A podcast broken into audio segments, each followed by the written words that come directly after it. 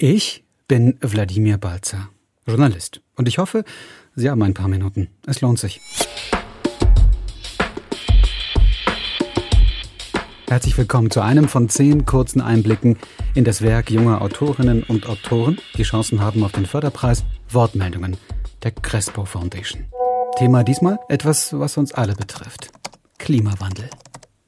Die Autorinnen und Autoren sind verstreut in ganz Europa, aber alle natürlich erreichbar per Messenger-Dienst. Ich frage und Sie drücken auf das Mikro und sprechen. Und kurz muss es sein, wie die eingereichten Texte. Wie heißen Sie? Mein Name ist Florian Kurz. Welchen Beruf haben Sie? Ich habe als Journalist gearbeitet und ähm, schreibe aber gerade an meinem ersten Roman, um Autor zu werden. Wie kamen Sie zum Schreiben? Äh, ich bin wie viele andere einfach durchs, durchs Lesen zum Schreiben gekommen und habe dann als äh, Kind schon angefangen, irgendwelche ersten Geschichten zu schreiben und dann einfach immer weitergemacht. Wie haben Sie es geschafft, sich beim Schreiben kurz zu fassen? Ich finde, es ist viel einfacher, sich kurz zu fassen, ähm, weil ich es lieber habe, dass ich einfach eine bestimmte Textmenge schreibe und die dann verdichte, als dass ich mir so uferlos irgendwie immer mehr aus den Fingern saugen muss. Für wen schreiben Sie? Ich schreibe für Leute, die neugierig sind und die gern ähm, vielleicht mal eine neue Perspektive einnehmen oder auch die Spaß einfach an spannenden Geschichten haben, ähm, bei denen man vielleicht aber gleichzeitig noch was ganz Neues erfährt. Weil das mag ich auch mal am liebsten, wenn ich nach dem Roman dann merke, ach, das war nicht nur gut zu lesen, sondern ich habe irgendwie auch was, was Neues, ähm, ja, mir neues Wissen angeeignet, ohne es zu merken währenddessen. Was kann Literatur gegen den Klimawandel ausrichten?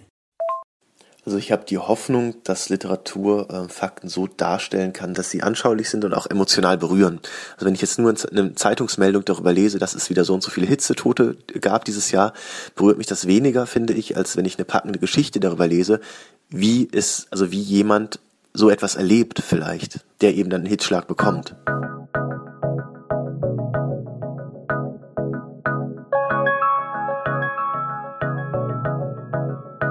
Worum geht es in Ihrem Text?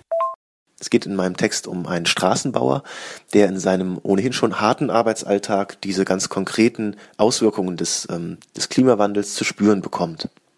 Wie lautet der erste Satz aus Ihrem Text? Als das Waschbecken halb gefüllt ist, dreht Micha den Hahn zu. Welche Form haben Sie gewählt und warum? Ich habe Kurzprosa geschrieben, weil ich da die meisten Freiheiten habe. Also ich kann dann eine Szene entwerfen und mir Figuren ausdenken.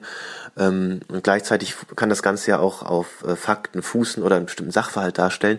Aber im Gegensatz zum Essay oder zu einer Rede, finde ich, habe ich bei ähm, so literarischer Prosa nochmal andere Möglichkeiten, eine emotionale Verbindung herzustellen zu den LeserInnen. Wer erzählt? Es erzählt ein personaler Erzähler in der dritten Person, der immer ganz nah dran ist an dem Protagonisten Micha, dem Straßenbauer. Welchen Einfluss hat der Klimawandel auf die Menschen in ihrem Text? Einen sehr drastischen, der Protagonist stirbt.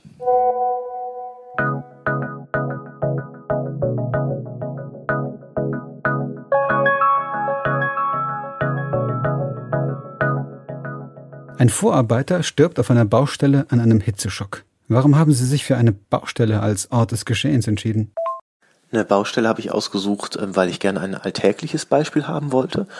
Ähm, denn natürlich sind auch, kann man auch erzählen von, von Eismassen, die ins Meer stürzen. Das ist natürlich auch sehr beeindruckend. Aber ich zumindest habe immer das Gefühl, ja, das ist ja irgendwo anders. Das betrifft mich ja gar nicht. Was natürlich ein falsches Gefühl ist, aber ich habe das eben trotzdem dann.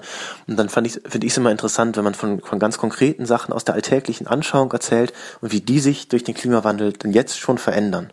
Es geht um den Bau eines Logistikzentrums. Darf man das als Seitenhieb auf den Onlinehandel verstehen? Ja, weil ja auch das äh, Thema Konsum für den Klimawandel eine große Rolle spielt. Und gerade der Onlinehandel mit ähm, mit dieser Bequemlichkeit, dass man sich auf Knopfdruck eben was bestellen kann, was dann äh, einem bis an die Haustür gefahren wird, trägt natürlich auch zum CO2-Ausstoß und, und zum Klimawandel bei.